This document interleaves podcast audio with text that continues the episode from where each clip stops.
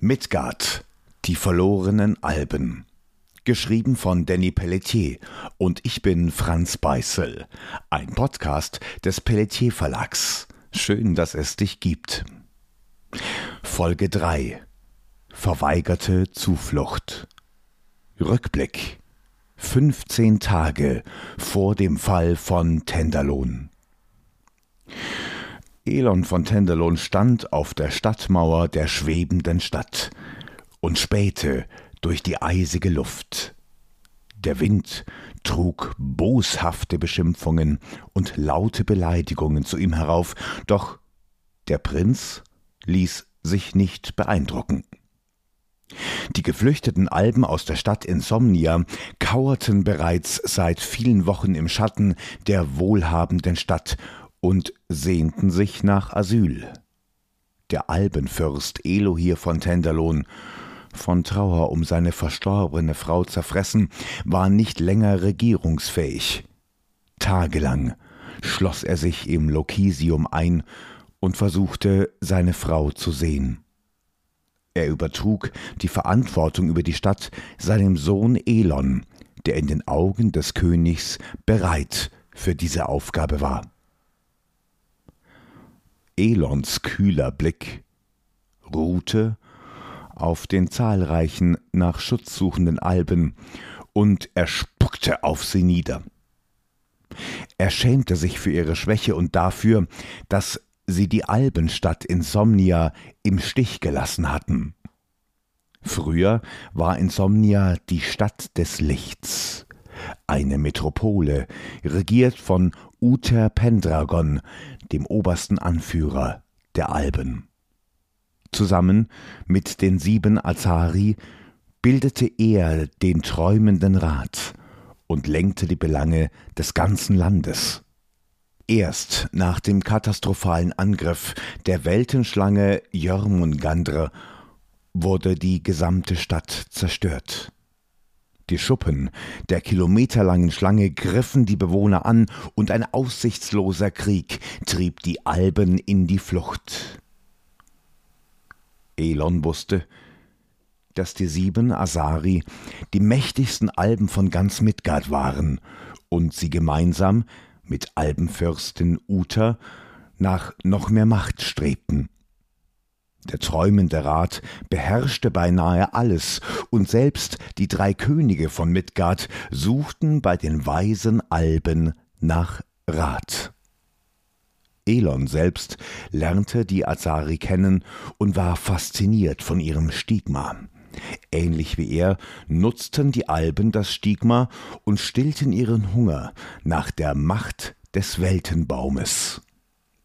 Er hielt sie für höher entwickelte Wesen, die sich bereit erklärt hatten, Midgard zu beschützen. Nach der Zerschlagung des träumenden Rates zogen sich die verbliebenen Asari auf die schwarzen Inseln zurück und verschwanden vorerst aus dem Machtbereich der Albenfürsten. Schmeißt die Säcke hier herunter, sagte der Prinz und deutete auf eine Stelle an der Mauer weit neben ihm. Dutzende Soldaten trugen schwere Leinensäcke auf die Stadtmauer und kippten die Abfälle der Stadt auf die hungrigen und frierenden Alben hernieder. Vergammeltes Brot, verfaultes Obst und ranziger Fisch fielen in die Tiefe und Elons Gesicht versteinerte. Wenn es nach ihm gegangen wäre, hätte er die schutzsuchenden Alben vertrieben. Earendel stand neben dem Prinzen und beobachtete ebenfalls das grausame Schauspiel. Ihm war klar, dass eine derart schlechte Behandlung der Flüchtlinge niemals im Interesse des Königs Elohir gewesen wäre. Der Albenfürst hätte niemals sein eigenes Volk diesen Qualen ausgesetzt.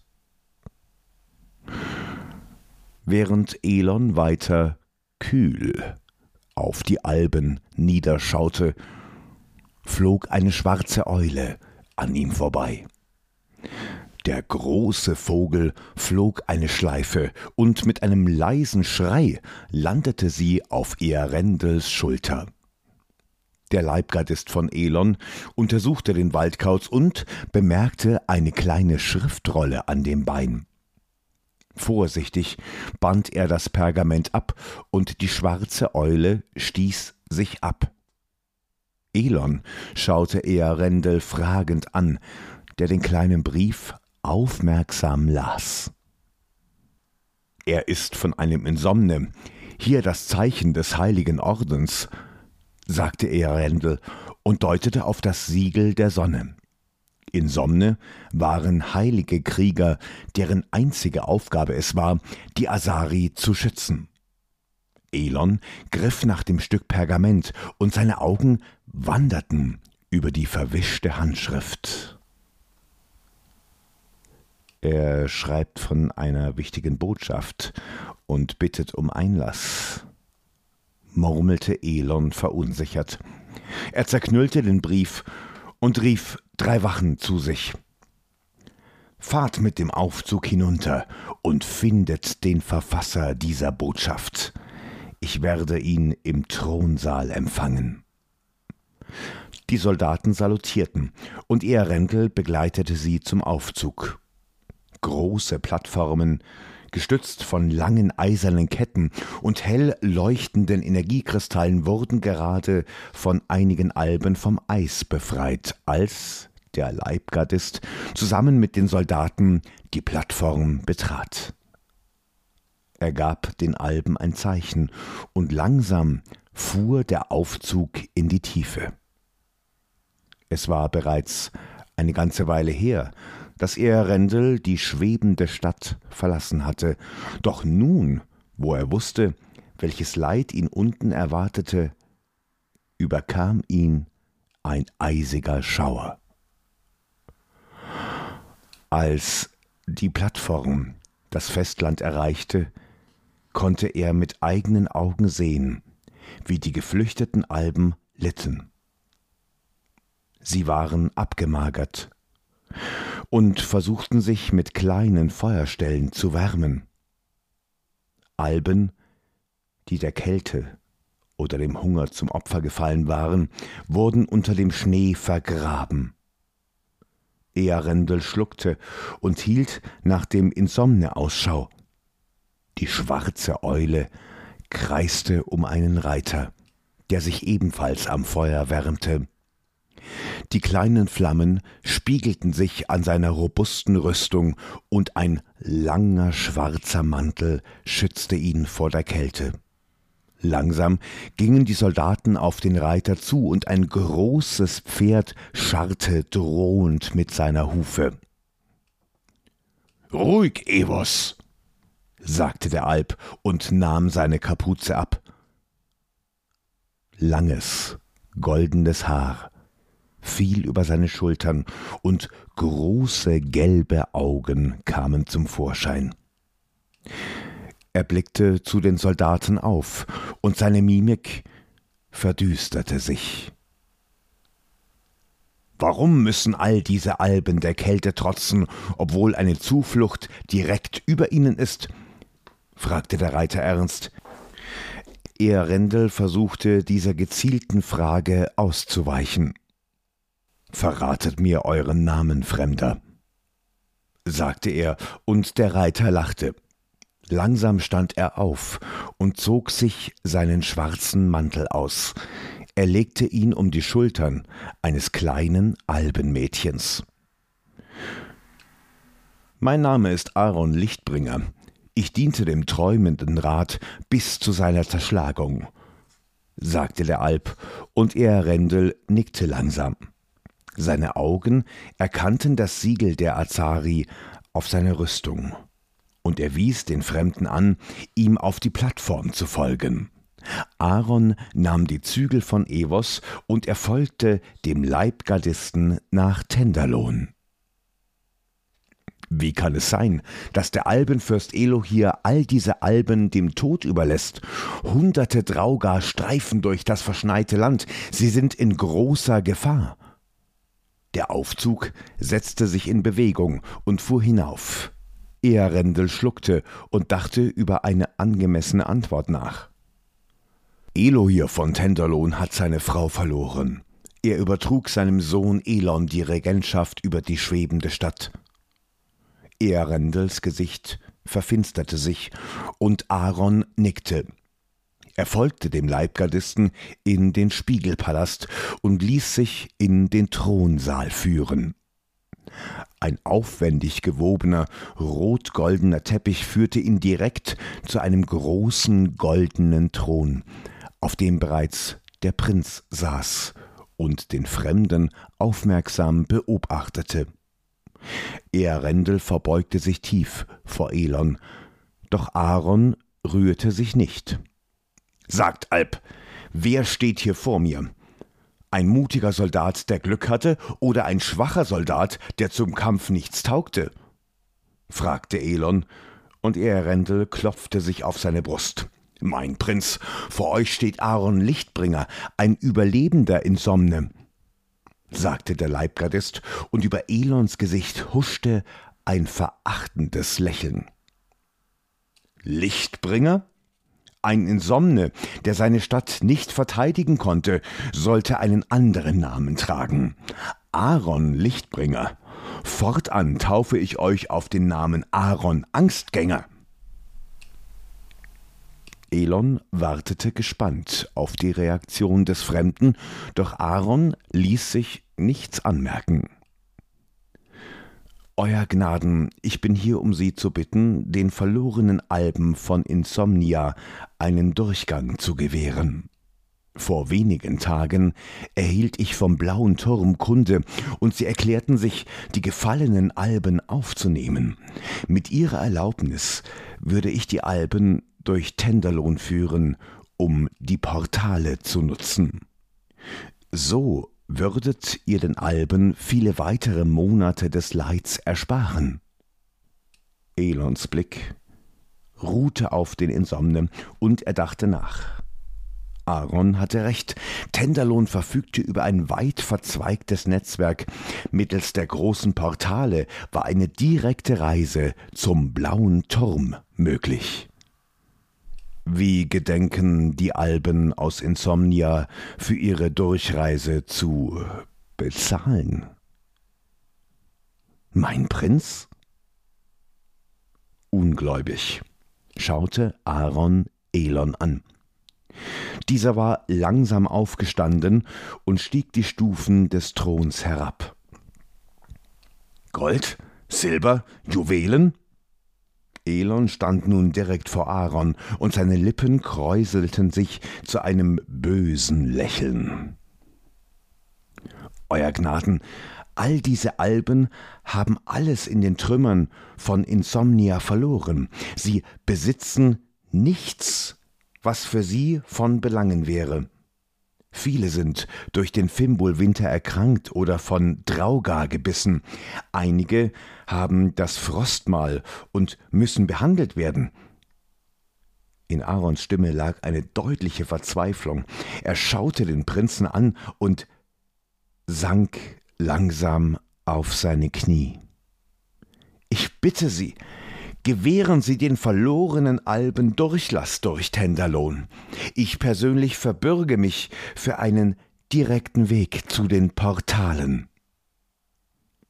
Elon senkte langsam seinen Kopf, und sein Mund näherte sich Aarons spitzen Ohren. Der Insomne spürte den Atem des Prinzen und bekam eine Gänsehaut. Nein, hauchte er leise, und der Fremde schaute den Prinzen fassungslos an. Das wird ihren Tod bedeuten, sagte Aaron, und seine Stimme zitterte. Elon zuckte mit seinen Schultern und kehrte Aaron seinen Rücken zu. Meine Stadt darf nicht von diesen Alben betreten werden.